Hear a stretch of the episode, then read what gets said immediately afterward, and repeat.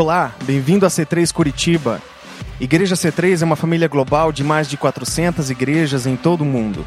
Obrigado por se juntar a nós. Oramos para que essa mensagem de hoje seja uma bênção para você. Boa noite a todos. Para quem não me conhece, meu nome é Norberto. Vai ter mais uma música? Não, vocês estão indo embora. Não, depois então. Bom, legal. Meu nome é Norberto, eu sou casado com a Dori, mulher mais linda, fabulosa, extraordinária sobre a face da terra, apesar de você não concordar com isso.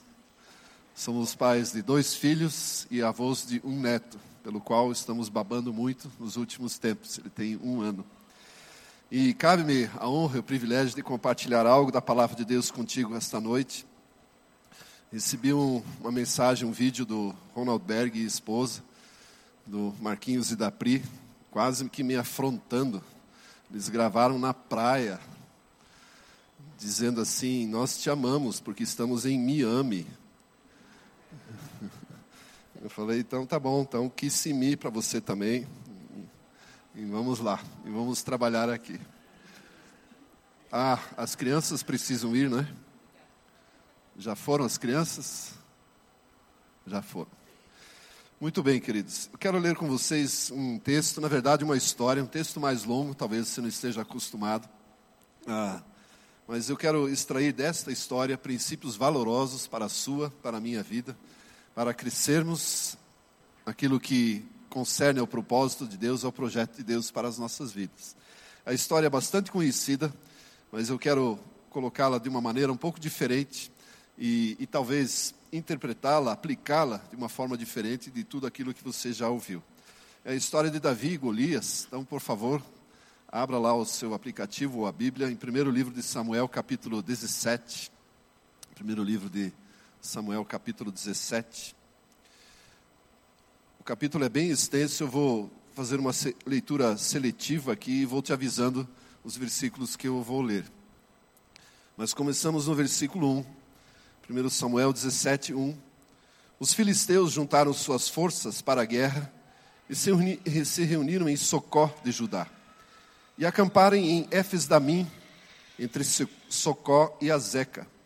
Saul e os israelitas reuniram-se e acamparam no vale de Elá, posicionando-se em linha de batalha para enfrentar os filisteus. Os filisteus ocuparam uma colina e os israelitas outra, estando o vale entre eles. Um guerreiro chamado Golias, que era de Gate, veio do acampamento filisteu, tinha dois metros e noventa centímetros de altura. Ele usava um capacete de bronze e vestia uma couraça de escamas de bronze que pesava 60 quilos. Nas pernas usava caneleiras de bronze, tinha um dardo de bronze pendurados nas costas. A haste da sua lança era parecida com a lançadeira do tecelão, e sua ponta de ferro pesava 7 quilos 200 gramas seu escudeiro ia à frente dele. Golias parou e gritou às tropas de Israel: Por que vocês estão se posicionando para a batalha? Não sou eu um filisteu, e vocês, os servos de Saul, escolham um homem para lutar comigo.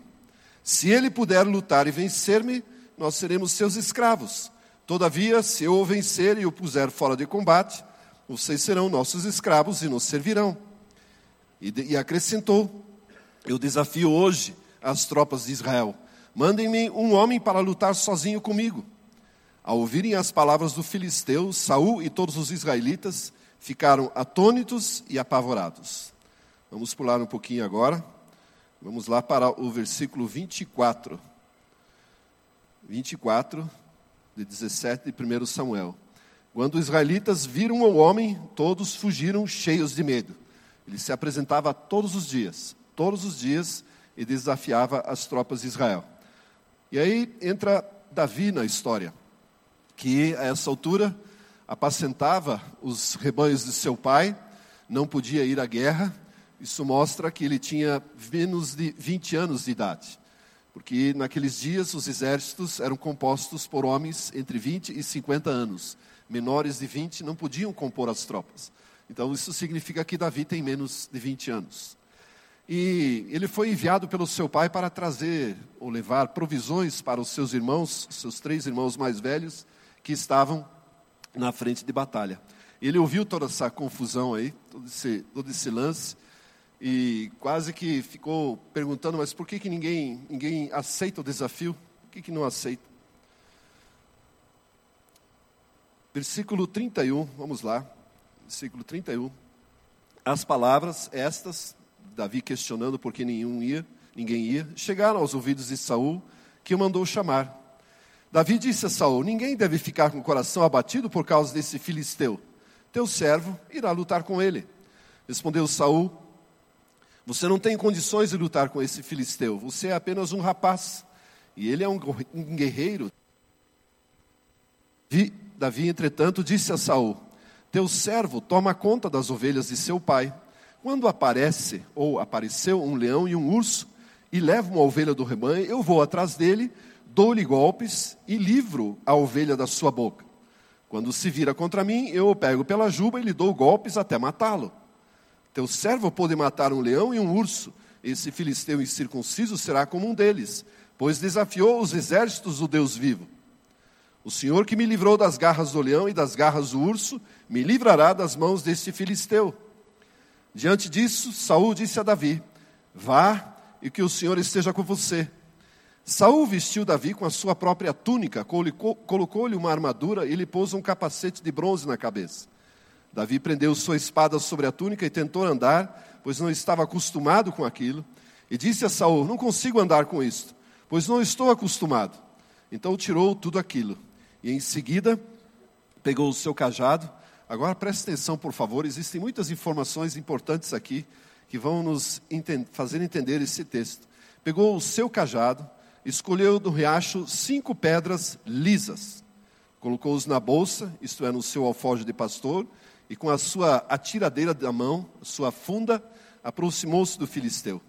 Enquanto isso, o filisteu, com seu escudeiro à frente, vinha se aproximando de Davi. Olhou para Davi com desprezo e viu que era só um rapaz, ruivo e de boa aparência, e fez pouco caso dele. Disse ele a Davi: Por acaso sou eu um cão para que você venha contra mim com pedaços de pau? Ou com varas, uma outra versão, ou no plural, com cajados? E o filisteu amaldiçoou Davi, invocando os seus deuses, e disse: Vem aqui e darei sua carne às aves do céu e aos animais do campo. Davi, porém, disse ao filisteu: você vem contra mim com espada, com lança, com dardos, mas eu vou contra você em nome do Senhor dos Exércitos, o Deus dos Exércitos de Israel, a quem você desafiou. Hoje mesmo o Senhor o entregará nas minhas mãos, eu o matarei e cortarei a sua cabeça. Hoje mesmo darei os cadáveres do exército filisteu às aves do céu e aos animais selvagens, e toda a terra saberá que há Deus em Israel. Todos que estão aqui saberão que não é por espada ou por lança que o Senhor concede a vitória, pois a batalha é do Senhor, e ele entregará todos vocês em nossas mãos. Quando o filisteu viu, começou a vir na direção de Davi, este correu para a linha de batalha para enfrentá-lo. Tirando uma pedra do seu alforje, arremessou-a com a tiradeira, com a funda, e atingiu o filisteu na testa, de tal modo que, ele, que ela ficou encravada, e ele caiu, dando com o rosto no chão. Assim, Davi venceu o filisteu com uma tiradeira, com uma funda e uma pedra, sem espada na mão. Derrubou o filisteu e o matou. Davi correu, pôs os pés sobre ele, desembainhando a espada do filisteu, acabou de matá-lo, cortando-lhe a cabeça com ela. Quando os filisteus viram que o seu guerreiro estava morto, recuaram e fugiram. Então os homens de Israel e de Judá deram o grito de guerra e perseguiram os filisteus até a entrada de Gate e até as portas de Ecrom. Cadáveres de filisteus ficaram espalhados ao longo da estrada de Saarim até Gate e Ecrom. Quando os israelitas voltaram da perseguição aos filisteus, filisteus levaram tudo o que havia no acampamento deles. E Davi pegou a cabeça do filisteu, levou-a para Jerusalém e guardou as armas do filisteu em sua própria tenda. Até aqui. Querido Deus, em nome de Jesus, nós te agradecemos pela sua palavra e agradecemos por aquilo que o Senhor nos quer ensinar através dela. O Senhor permita que, mediante a unção do Espírito Santo de Deus, possamos ser edificados, transformados, segundo a vontade do Senhor, segundo a sua boa, perfeita e agradável vontade. Em nome de Jesus que nós oramos. Amém. Amém. A história, apesar de ser um pouco boa, longa, ela tem e boa, ela tem inúmeros detalhes que a primeira leitura e a segunda leitura nos passam despercebidos. E se não entendemos talvez muito bem o contexto de guerras naqueles dias, provavelmente não entenderemos também toda essa situação aí. Então, antes de aplicar o texto propriamente dito, permita-me dar algumas informações. Como nos nossos dias, naqueles dias, as forças, os exércitos eram formados por três chamadas armas. Havia a cavalaria, que usava então cavalos e carruagens, e não, não estão presentes aqui. A infantaria, que eram então equipados com escudos, com armaduras, capacetes, lanças, espadas, enfim, guerras ou armas para a guerra corpo a corpo. E a artilharia, que naqueles dias eram equipados com arco e flecha e especialmente fundas, as atiradeiras mencionados no texto. No texto que nós lemos, lemos, nós percebemos que Golias estava vestido ou estava adequadamente fazendo parte da infantaria, porque ele usava armadura, usava um capacete, uma espada. Aliás, ele era bem grande. O texto não diz que ele era gigante, mas um homem com 2,90 de altura não pode ser outra coisa senão gigante. No mínimo, um homem grande, muito grande. E como a Bíblia não mente, 2,90, e era provavelmente naqueles, naqueles dias um homem bem grande também, especialmente se comparado à estatura média do exército de Israel, que provavelmente não passava de 1,70. Até hoje eles são baixinhos. Isso mostra também, ou o texto nos mostra, que havia um costume naqueles dias. Ao invés de os exércitos se enfrentarem e morrer muita gente, eles poderiam simplesmente convocar um duelista, um homem, um representante de cada exército, eles lutariam entre si e quem vencesse venceria a batalha e os outros se tornariam então servos e escravos do vencedor. E esse era o desafio que Golias estava lançando. Ó, escolham entre vocês aí um homem, venha lutar comigo, e quem vencer será, é, será o senhor de todos os demais exércitos. E no meio do texto, que nós não lemos, mas diz lá que durante 40 dias, todos os dias, todos os dias, Golias se apresentava com seu escudeiro à frente dele e ninguém ousava é, enfrentá-lo. Ou seja, o exército de Israel estava com medo. Eles preferiram, preferiam, prefeririam lutar contra todo o exército dos filisteus do que enfrentar este gigante. E aqui nós precisamos entender o seguinte, e por que eu estou contando essa história? Na nossa vida, certamente todos nós enfrentamos situações, sejam elas dificuldades ou desafios, que muitas vezes se mostram como este Golias, algo invencível, um gigante de fato. Não é? Podem ser dificuldades e podem ser desafios. E a nossa vida é feita delas. E não adianta dizer que não, porque passaremos por ela. Sejam tribulações, angústias ou os chamados obstáculos da vida. E muitas vezes nós não o enfrentamos e recuamos como povo cristão e como herdeiros de Deus em Cristo Jesus, recuamos e não enfrentamos assim como o exército de Israel fez. E não desafiamos, sequer lutamos. E esse texto nos mostra como nós podemos e devemos enfrentá-los. Nos primeiros versículos que nós lemos, nós percebemos, e, e, e, o texto dá o nome de onde eles estavam geograficamente situados. E se olharmos o mapa, nós vamos perceber que era estratégico a posição que Israel estava defendendo. Era a porta de acesso, se os filisteus conquistassem aquele vale, eles provavelmente iriam dominar toda a nação de Israel.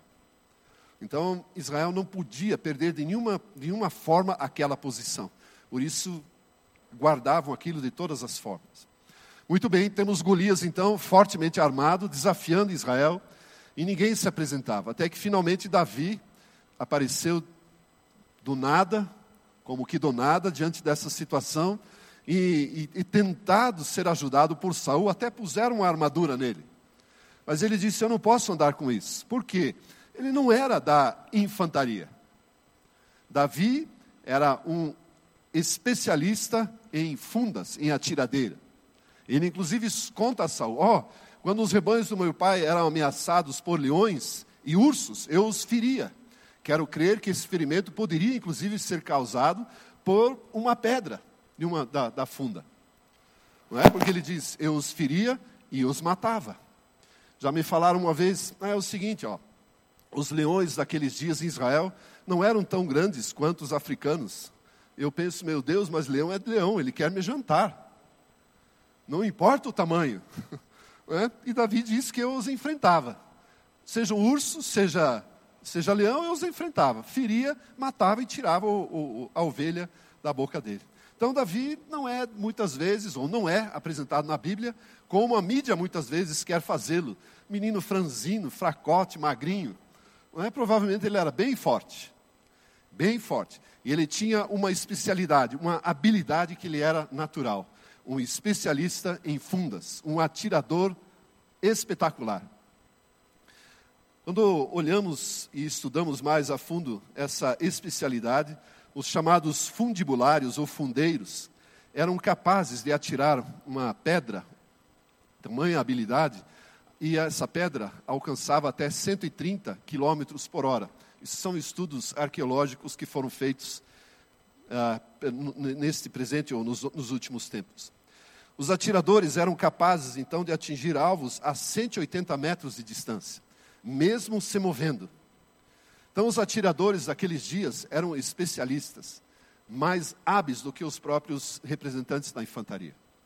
Existe um texto no livro de Juízes, capítulo 20, versículo 16. Juízes, capítulo 20, versículo 16. Diz o seguinte: Entre todo este povo havia 700 homens escolhidos, canhotos, os quais atiravam com a funda uma pedra num cabelo e não erravam. Aí eu fico pensando o seguinte: vamos imaginar que eu tenho aqui uma funda na minha mão.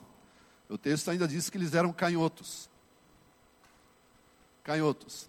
Isso mostra uma habilidade, uma necessidade de uma habilidade ainda maior. É? Então, se o, o irmão da última fila lá esticar o seu cabelo, ou a irmã, que é mais fácil, é? este fundeiro, este fundibulário, atirador de funda, miraria no cabelo, giraria sua funda e a 130 km por hora acertaria num fio de cabelo. Quem se arrisca? Impressionante. E ainda, se, se essas pedras fossem diferentes, né, é, com as pedras compostas, e existem elas mesmo, quem visita Israel encontra isso, e eu já estive lá, as pedras comuns são pedras comuns, mas existem as pedras lisas as que Davi escolheu, que tem seu, na sua composição sulfato de bário, o que faz com que elas aumentem ainda mais a velocidade e atinjam ainda com maior precisão, ainda com maior precisão o seu alvo, podendo e é maior velocidade, atingindo até 300 km por hora, quase a velocidade de uma bala. Então, quando nós olhamos para Davi e, e podemos pensar, ó, foi casualidade que ele acertou uma pedra no meio da testa de Golias. Não, ele usou precisamente a habilidade que Deus havia lhe dado para acertar aquele gigante. E ele sabia do que era capaz de fazer. Então, estamos numa batalha onde Israel representa o povo de Deus, que tem sobre si uma promessa do próprio Deus de herdar aquela terra, de conquistar aquela terra. Da mesma forma como eu e você fazemos parte do povo de Deus, que tem sobre mim, sobre si promessas da parte de Deus que precisam ser conquistadas, ou se uma vez conquistadas, mantidas. E temos os filisteus que enviam então os seus gigantes, os seus duelistas, para nos amedrontar e para impedir que eu e você usufruamos das promessas de Deus. Então, os filisteus representam nesse texto todas as circunstâncias, todas as pessoas, todos os fatos que muitas vezes querem e irão é, tentar impedir que eu e você usufruamos da promessa de Deus. Quando falo em promessa de Deus, eu estou falando o seguinte: nós temos direito, da parte de Jesus Cristo, a uma boa saúde, temos direito a uma vida abundante, temos direito à paz, à alegria, à própria justiça estabelecida em Cristo Jesus e muito mais itens, muito mais é, coisas que fazem parte de uma lista que a Bíblia relata como sendo o nosso direito. Nós somos co-herdeiros juntamente com Cristo Jesus. E podemos e devemos governar as nações, influenciar os ambientes onde, onde Deus tem nos colocado, seja através das nossas atitudes, seja através da palavra de Deus, enfim, de todas as formas. Esta resumidamente, é o que descreve a nossa herança. E sempre haverá pessoas que irão nos tentar impedir disso. Tem um inimigo comum a todos, que diz o seguinte: isto não é bem assim. Provavelmente você já escutou isso. Ah, não, isso que o pessoal fala lá na igreja, veja lá, hein? Isso não é bem assim. A palavra de Deus, a Bíblia, não, você não vai acreditar nessa essa lenda. Isso não é bem assim. Deixa eu te dizer uma coisa: isto é bem assim. O que a Bíblia declara é verdade. Eu tenho comigo o seguinte, uma máxima. Se a Bíblia foi escrita por homens, se levou 1500 anos para ser composta, 40 autores diferentes, acima de tudo é a palavra do meu Pai celestial. O meu Pai não vai mentir para mim. E se ele deixou a Bíblia como sendo um legado, um testamento para a minha vida, tudo que nela está escrito é verdade. Então, tudo aquilo que Jesus Cristo conquistou na cruz, morrendo por mim e por você, é verdade e é meu direito. E eu preciso lutar por isso. Não posso permitir que os filisteus conquistem ou tentem impedir que eu usufrua desta herança. Temos então a batalha e percebemos, na verdade, que, é, que Davi era extremamente especialista nisso. Mas aí, e Golias? E eu digo que o Golias aqui é o coitado, na verdade. É aquele que, de quem nós deveríamos ter pena. Porque olha a situação dele: 2,90 de altura. Precisa ser conduzido por um escudeiro. Normalmente o escudeiro, naqueles dias, carregava as armas do duelista, do homem, do, do, do, do valente. Mas neste caso, ele anda à frente do escudeiro. E não atrás, como seria comum, ou ao lado. Isso quer dizer que tem um problema aí.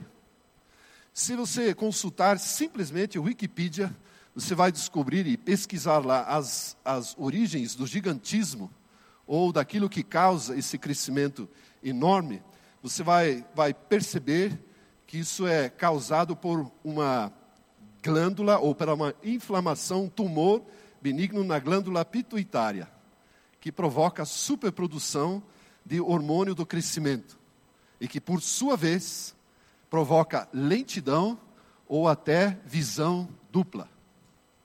O que nós temos aqui então? Um gigante que mal consegue enxergar Davi diante dele. Porque o texto diz o seguinte: Davi pegou um cajado na sua mão, o seu cajado e afunda. E daqui a pouco Davi diz o seguinte: Ei, você vem contra mim com paus, com varas, com cajados. Isso significa que ele não estava enxergando direito quem estava diante dele. O escudeiro precisava conduzi-lo aquela batalha seria vencida por qualquer um que enfrentasse Golias, porque ele enxergava mal, ouvia duplamente, como que míope. O que isso tem a nos ensinar? Que os gigantes, os obstáculos, desafios, angústias, tribulações, problemas, seja lá que nome você for dar para isso, são míopes. Eles não enxergam direito. E são nada diante de nós. Eu sou um ávido leitor da Bíblia, gosto do Antigo Testamento, o estudo muito. E os gigantes são, tem várias histórias deles, os homens grandes, tem várias histórias relatadas no, Novo Testamento, no Antigo Testamento, e nenhuma vez, em nenhuma vez eu encontro um fato sequer, uma história sequer, onde um gigante ganhou alguma batalha. Sempre eles foram derrotados. Isso mostra, queridos, isso mostra que eu e você já temos certa, a, a, a, temos como garantida a vitória. Eu e você não somos apenas vencedores. Jesus diz que nós somos mais do que vencedores em Cristo Jesus. Isso quer dizer que eu e você não precisamos ter medo como os israelitas tiveram. Precisamos sim ter a coragem, como Davi, um piar, como a gente diria aqui, é? E o gigante deve ter dito: Quem você pensa que é para vir a, comigo com isso aqui, ó, com uma funda? Você acha que vai me derrubar? E derrubou. Agora, esses são os fatos. Como aplicar isso então às nossas vidas? Como eu e você podemos enfrentar com mais precisão os gigantes, os desafios que estão diante de nós? Eu estou falando para alguém que de repente tem algum gigante para enfrentar. Tem alguém além de mim? Tem alguém? Tem? Ok, então para aqueles que têm gigantes a enfrentar, aqui vai então a mensagem. Isso aqui é são os fatos introdutórios. Se percebeu ali que Davi pegou cinco pedras, escolheu cinco pedras, ele usou apenas uma, foi apenas uma suficiente. E as cinco pedras podem ter inúmeras aplicações. Provavelmente, se você for na internet buscar mensagens, vai ter muita gente que já pregou sobre as cinco pedras e deu nome para as cinco pedras. E eu quero me introduzir e incluir nessa lista. Quero fazer mais uma lista do que são essas cinco pedras, que eu creio são extremamente importantes para cada um de nós. Então, lá vai a primeira. Eu não vou demorar, tá, pessoal? Fica tranquilo que os meus pontos são breves. De vez em quando os ouvintes assim, meu Deus, pastor tem cinco pontos, quando vai terminar isso? Fica sossegado aí. O Berg me deu boas instruções de quanto vocês suportam aqui, tá bom? Estou bem, fica sossegado. Muito bem, a primeira pedra então, que Davi usou e que nós podemos usar, Jesus Cristo como Senhor de nossas vidas. Você vai dizer, mas como assim Davi viveu mil anos antes de Jesus? Como ele pode ter sido Senhor de, de Davi? Há um texto em Mateus capítulo 22 que diz o seguinte, apenas para justificar. Reunidos os fariseus, interrogou-os interrogou Jesus. Desculpe, 22, 41 de Mateus. Mateus 22, 41. Que pensais vós do Cristo? De quem é filho? Responderam-lhe eles, de Davi. Replicou-lhe Jesus: Como, pois, Davi, pelo Espírito, chama-lhe Senhor? Dizendo: Disse o Senhor a meu Senhor: Assenta-te à minha direita, até que eu ponha os teus inimigos debaixo dos teus pés. Se Davi, pois, lhe chama Senhor, como ele é seu filho? E ninguém lhe podia responder palavra, nem ousou alguém, a partir daquele dia, fazer-lhe perguntas. Aqui, na verdade, Jesus dá um nó na cabeça daqueles fariseus e na nossa cabeça. Porque Jesus faz uma pergunta: de quem o Messias vem? De que linha de sucessão? De que descendência? Todos sabiam que ele viria de Davi. E Jesus faz uma pergunta, mas espera aí. Davi, nos seus dias, disse: Eu vi, disse o Senhor a meu Senhor.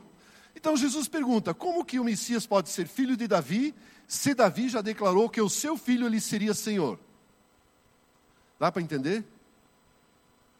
Os fariseus também não entenderam direito. Fato é que em algum momento da vida de Davi, ele teve uma visão e descreveu-a no Salmo 110 e disse: Eu vi uma cena, disse o Senhor a meu Senhor. Disse Deus, aliás, disse Deus ao meu Senhor, que na verdade era filho dele, gerações depois. Assenta-te à minha direita, até que ponham, sejam postos como estrado dos teus pés os teus inimigos. Isso quer dizer que a partir daquele dia, penso eu, Davi viveu debaixo do senhorio daquela visão que ele havia dito. Existe um ser assentado à direita do Deus Todo-Poderoso, que é meu Senhor. Senhor significa simplesmente ser a autoridade máxima. Significa controlar absoluta e totalmente todas as áreas de nossa vida. Jesus Cristo como Senhor significa que é aquele a quem prestamos contas, aquele que nos dá toda autoridade, todo poder, é aquele em nome de quem nós agimos sobre a terra é, é, é através do nome de Jesus Cristo que nós somos estabelecidos como cidadãos do reino de Deus. Esta é uma verdade para cada um de nós. Na verdade, a Bíblia diz que nós não somos deste mundo. Nós somos cidadãos do reino de Deus, que não é deste mundo. É meio esquisito isso, meio estranho. É, mas nós vivemos aqui, vivemos aqui, mas não somos daqui. Deus já nos observa, já nos vê, como aqueles que vivem, que estão assentados juntamente com o Senhor Jesus Cristo nas regiões celestiais. Então, essa é, essa, essa é uma verdade que, por mais estranha que possa parecer, a Bíblia declara isto sobre as nossas vidas. E Davi, já mil anos antes de Jesus, viveu sob esta responsabilidade e viveu sob esta verdade. Tanto é que ele disse a Golias: Eu não vou contra você em meu nome, não estou nem em nome de Saul não faço nem parte desse, desse exército aí. Eu vou contra ti, Golias, seu safado sem vergonha, em nome do Senhor dos exércitos, a quem eu sirvo. Então nós estamos debaixo da autoridade de Jesus Cristo quando andamos sobre a terra. Talvez você não saiba, mas existe uma marca, um selo sobre as nossas vidas. Nós pertencemos a Deus. E no mundo espiritual, este selo está visível. Nós somos marcados com o Espírito Santo de Deus, selados com o Espírito Santo de Deus. Este selo é a garantia de que nós temos a vida eterna à nossa disposição. E este selo é uma marca de que nós servimos a Jesus Cristo e não a nós mesmos. Então, a primeira pedra, o senhorio de Jesus Cristo. Em segundo lugar, a segunda pedra, a habilidade natural que eu e você temos. Davi, naturalmente, era habilidoso para com a funda. Evidentemente, ele exercitou essa habilidade e se tornou ainda mais hábil, a ponto de dar no meio da testa do gigante e a ponto da, da pedra derrubá-la. O que eu quero dizer é que cada um de nós tem igualmente uma habilidade natural. Paulo, entendendo isso, ele diz: Eu não sou capaz nem sequer de pensar alguma coisa, mas a minha capacidade, a minha habilidade vem de Deus. Um teste muito simples, você pode lembrar dos tempos que você estava na escola ou ainda está. Em qualquer turma, sempre há aqueles alunos que são mais ou menos expoentes ou bons em matemática.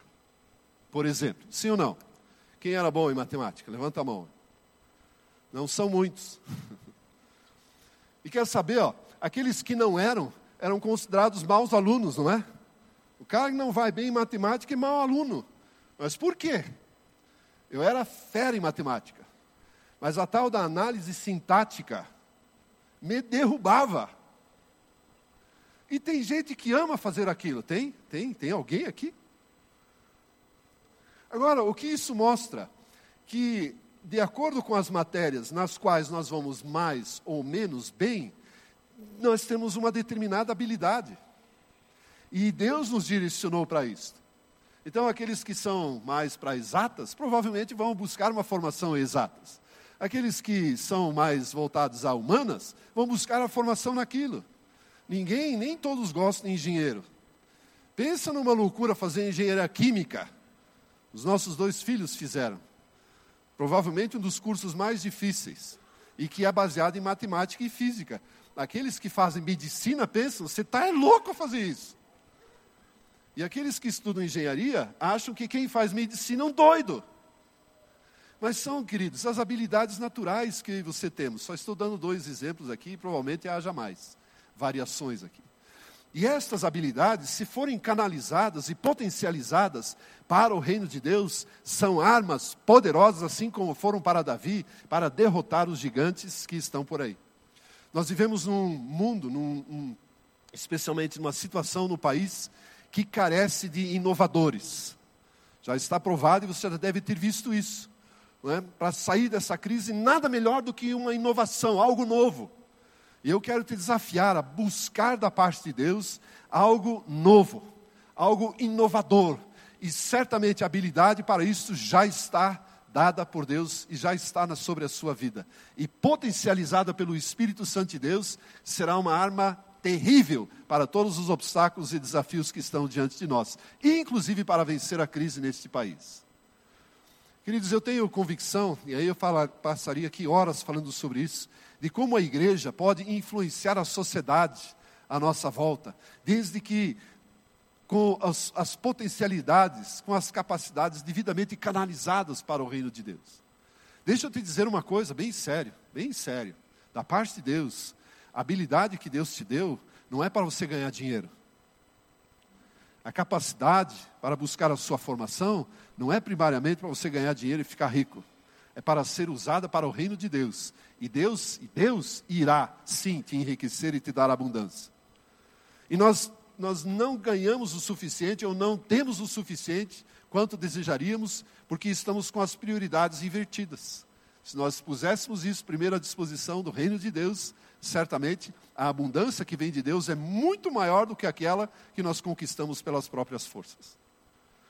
Então, em primeiro lugar, Jesus é o Senhor. Você pode dizer comigo, Jesus é Senhor. Número dois, habilidades. Números 3 e 4, vou tratar junto aqui. 2 Pedro, capítulo 1, versículo 10. 2 Pedro, capítulo 1, versículo 10. Diz o seguinte: por isso, irmãos, procurai com diligência. Deixa eu ler aqui na versão internacional. 2 Pedro 1, 10. 2 Pedro 1, 1,10. E assim vocês estarão, aliás, 2 Pedro 1,10. Meu Deus. É, 2 Pedro 1,10. Que esquisito. Vou ler aqui. Por isso, irmãos, procurai com diligência cada vez maior confirmar a vossa vocação e eleição, porque fazendo assim jamais tropeçareis. Aqui, ó. Não dá, essa versão não dá. Existe sobre as nossas vidas uma vocação e uma eleição. A revista atualizada traduz: fazer ficar cada vez mais firme na sua vida a tua vocação e a tua eleição, porque fazendo isso jamais tropeçarás. Então existe uma vocação da parte de Deus para, os nossos, para as nossas vidas, que é simplesmente aquilo que é genérico a cada um de nós diante de Deus, ou da parte de Deus. Todos nós somos filhos de Deus. Todos nós somos herdeiros e co-herdeiros em Jesus Cristo. Todos nós somos considerados como príncipes de Deus. Somos amigos de Jesus. A todos nós foram destinadas da mesma forma uma medida de fé, de graça, enfim. Tudo isso é genérico a cada um de nós. Essa então é a nossa vocação. É aquilo que nós somos. Então, vocação é igual a ser. E a nossa eleição é aquilo que nós fomos chamados para fazer. Eleição, então, é ser. E sobre cada um de nós, quer você creia, quer não, existe uma eleição. Existe algo da parte de Deus que Ele nos elegeu para fazer. Ele nos chamou para fazer. De repente, não, você não teve ainda a oportunidade, mas terá. Cedo ou tarde terá. Vou te dar só um exemplo bíblico de como isso funciona. Esther, que as meninas gostam muito na Bíblia, estava lá usufruindo de tudo de bom para a vida dela mas uma pensa numa vida boa, literalmente de rainha. Seis meses recebendo um tratamento de beleza de primeira. Todos os produtos de beleza imagináveis e inimagináveis, importados e nacionais. Banhos de pétala de rosa e não sei mais o que. O tratamento de beleza de primeira, porque ela seria apresentada cedo ou tarde à corte do rei e seria coroada rainha. Então, não poderia pensar em mais nada senão, bom, Deus me abençoou de tal forma que esta é a vida que Ele deu para mim. Até que um dia chegou o, o tio dela, chamado Mordecai, e disse o seguinte: ó, nós estamos com um problema aqui. Existe um decreto de um sujeito aí que tem data marcada para se cumprir e todos do nosso povo serão mortos. Se você não for interceder a favor do seu povo diante do rei, todos nós seremos mortos. E, inclusive, corre o risco de descobrirem que você também é do povo dos judeus. Você também será morta. Então, de repente, Mordecai diz a, a Esther: quem sabe que não foi para este dia que Deus te chamou? Para fazer isso. Essa é a sua eleição. Então, Esther achava que a eleição dela era para ser rainha, para usufruir de todas as benesses do rei, de usufruir de todos os tratamentos de beleza, toda a glória que uma rainha merece. E de repente Mordecai chega a ela e diz: Não, não, não. A sua eleição é interceder a favor do seu povo diante do rei e correr o risco de morrer. E assim existem várias histórias que eu poderia contar aqui. Sou tentado a contá-las, mas o tempo não permite. Mas o que eu posso te dizer é o seguinte: um dia você disse, eis-me aqui. Disse ou não?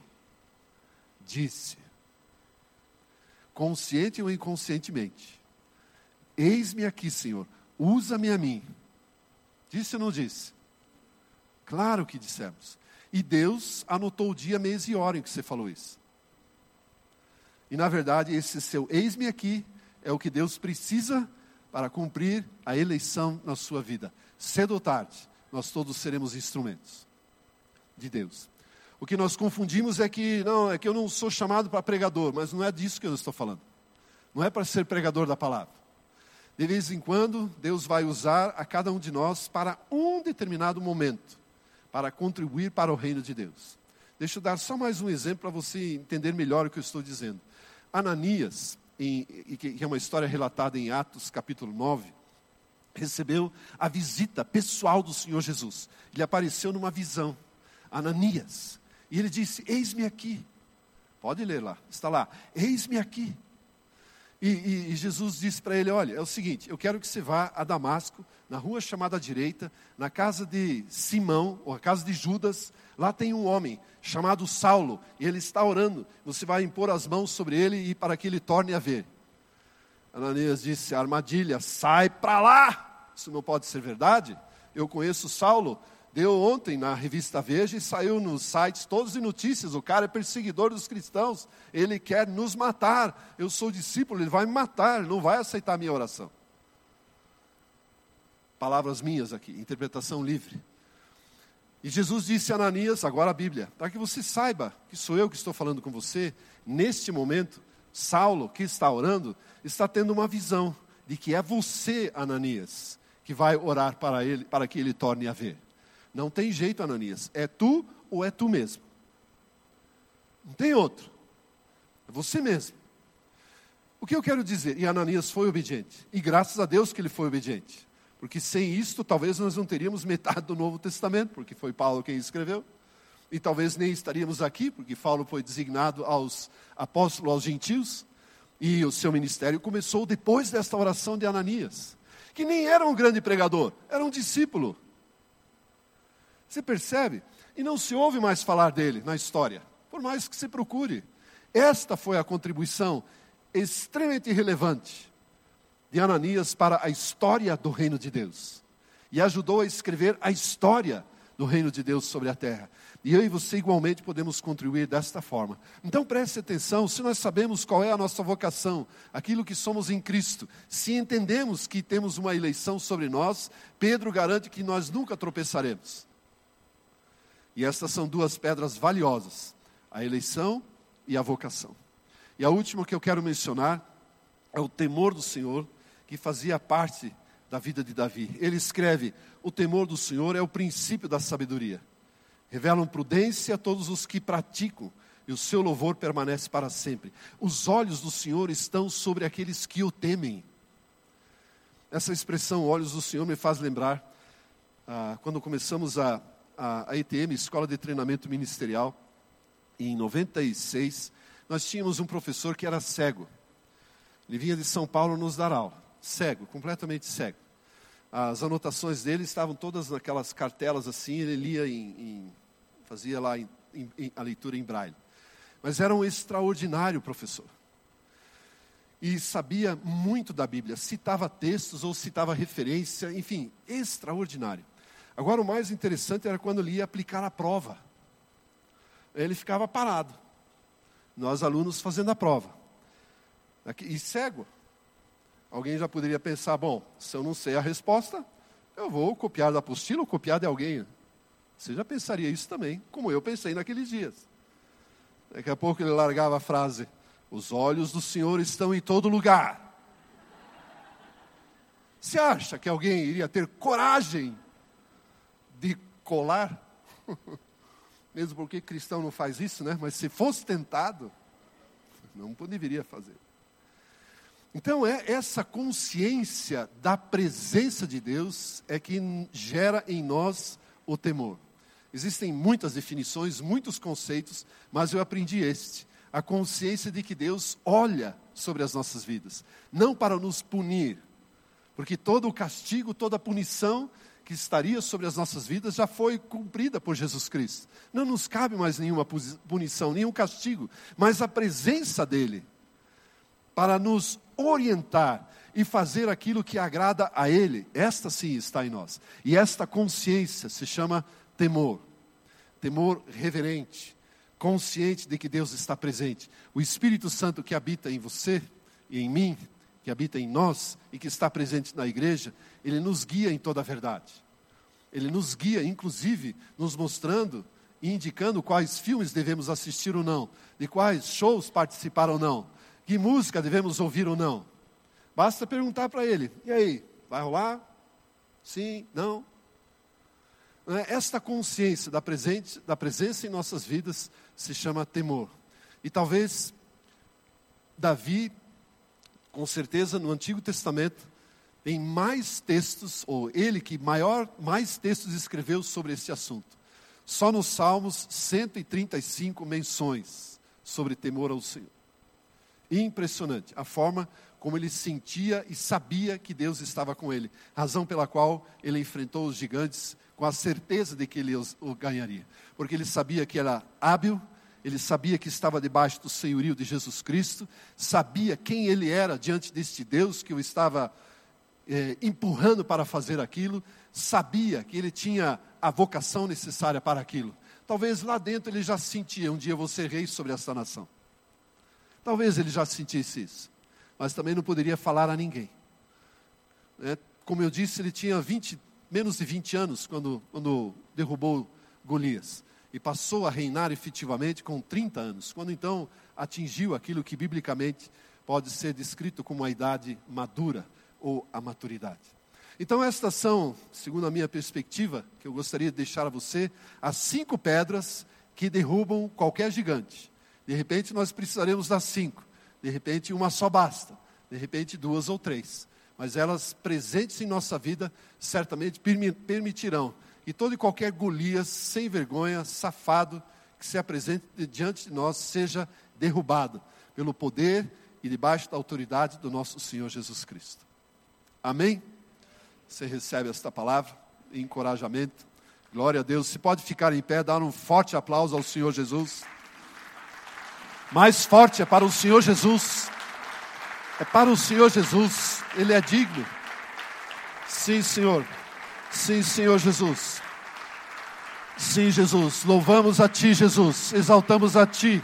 Porque o Senhor é digno de receber todo louvor, toda adoração, toda exaltação. Sim, Jesus. Receba nossa, nossa gratidão por aquilo que o Senhor fez por nós na cruz. Obrigado, Pai Celestial, porque o Senhor nos capacita o Senhor nos habilita, o Senhor nos vocaciona e elege para sermos relevantes no reino de Deus. Pai, muito obrigado porque o Senhor insere em nós, mediante o Espírito de Deus, o temor do Senhor, a consciência da Sua presença. Deus, o Senhor nos concede autoridade debaixo do senhorio de Jesus Cristo, o nosso amado Salvador. Pai, receba toda a gratidão dos nossos corações por fazermos parte dos seus projetos, dos seus planos, por, nos seus propósitos sobre a face da terra. Deus, muito obrigado porque a vida de cada um, sobre a vida de cada um dos meus irmãos aqui, existe um plano, existe um propósito, um, um projeto do Senhor. Pai, permita que cada um aqui descubra e seja orientado pelo Espírito Santo de Deus a viver de acordo com esse propósito. Pai, num mundo tão, tão caótico, num país com tantas crises, dificuldades, Senhor, levanta-nos como o teu povo para andarmos em vitória na autoridade do nome do Senhor dos Exércitos, de Jesus Cristo, nosso amado Salvador. Senhor, permita que no coração de cada um exista um desejo de, de alguma forma, contribuir para com o Senhor, para que a crise acabe, para que o seu reino seja estabelecido nesta nação. Senhor, porque nós proclamamos e declaramos que o Brasil pertence ao Senhor Jesus Cristo, não pertence a um governo, não pertence a um partido, nem a uma instituição religiosa, nem a santa de nenhuma espécie, mas pertence a Jesus Cristo. E nós, como os teus filhos, querido Senhor, somos herdeiros desta nação. E permita-nos andar de acordo com esta realidade, com esta verdade. Ó Pai, conduze-nos em vitória. Pai, conduze em vitória cada pessoa aqui da C3. Senhor, permita que nesta semana cada pessoa possa experimentar o sinal da sua bondade. Senhor, nós, nós, nós trazemos a lembrança, aquilo que nos dá esperança, de que a tua misericórdia se renova a cada manhã sobre as nossas vidas. Senhor, permita que possamos usufruir totalmente daquilo que o Senhor deposita em nós. Senhor, a sua fidelidade, sua bondade, o seu eterno e constante amor. Ó oh Deus, permita-nos que andemos em verdade segundo a Sua palavra, em retidão. Jesus, seja o Senhor aquele que nos apruma, aquele que nos mede, para que diante de Deus possamos estar usufruindo da graça abundante, da riqueza, da glória do nosso Pai. Senhor Jesus, mais uma vez, a Ti nós honramos, glorificamos, damos a Ti toda a honra, todo o louvor, porque só o Senhor é digno de recebê-los. Somos imensamente gratos pela poderosa obra de salvação que o Senhor operou a nosso favor. Pai, muita gratidão que nós oramos, em nome do Senhor Jesus. Amém. Amém. Glória a Deus. Só um minutinho. Quero agradecer aqui em nome da C3 Curitiba, pastor Norberto, que nos traz essa brilhante palavra aqui para nós hoje. Foi muito bom ele lembrar que nós somos vencedores, mais que vencedores. Somos capacitados, capacitados a enfrentar qualquer desafio nós estamos com ele, Pai. Eu peço a todos que estão em suas mãos, vamos fazer uma oração para o Norberto. Pai, muito obrigado, Pai, por esta noite e pelo privilégio de termos tido a Sua palavra através aqui do Norberto, Pai. O Senhor usou grandemente ele hoje para tocar nossos corações. Saímos aqui acrescentados, vitoriosos, confiantes, Pai, cada vez mais com o Senhor. Que o Senhor esteja abençoando a vida do Norberto, Pai, de sua família, da Dori, Pai, para que ele possa continuar no seu exercício do seu ministério, Pai, com confiança, com paz e tranquilidade no coração protegido, Pai, de todo o mal, de toda inveja, de todo aquele sentimento que não é digno do Senhor, que não vem do Senhor, Pai. Que ele possa exercer toda essa, essa função, Pai, que o Senhor deu para ele, e ele disciplinadamente vem exercendo, Pai. Exercer com toda a dignidade que o Senhor tem dado e força que o Senhor dado ele, Pai. É assim que nós pedimos agradecemos, desejando que todos tenhamos uma boa semana. Obrigado. Fiquem e aproveitem mais um pouquinho o louvor. Obrigado por ter ouvido a mensagem, esperamos que tenha gostado. Para horários dos cultos, nossa localização e mais informações, acesse c3curitiba.org.br. Deus te abençoe e um grande abraço.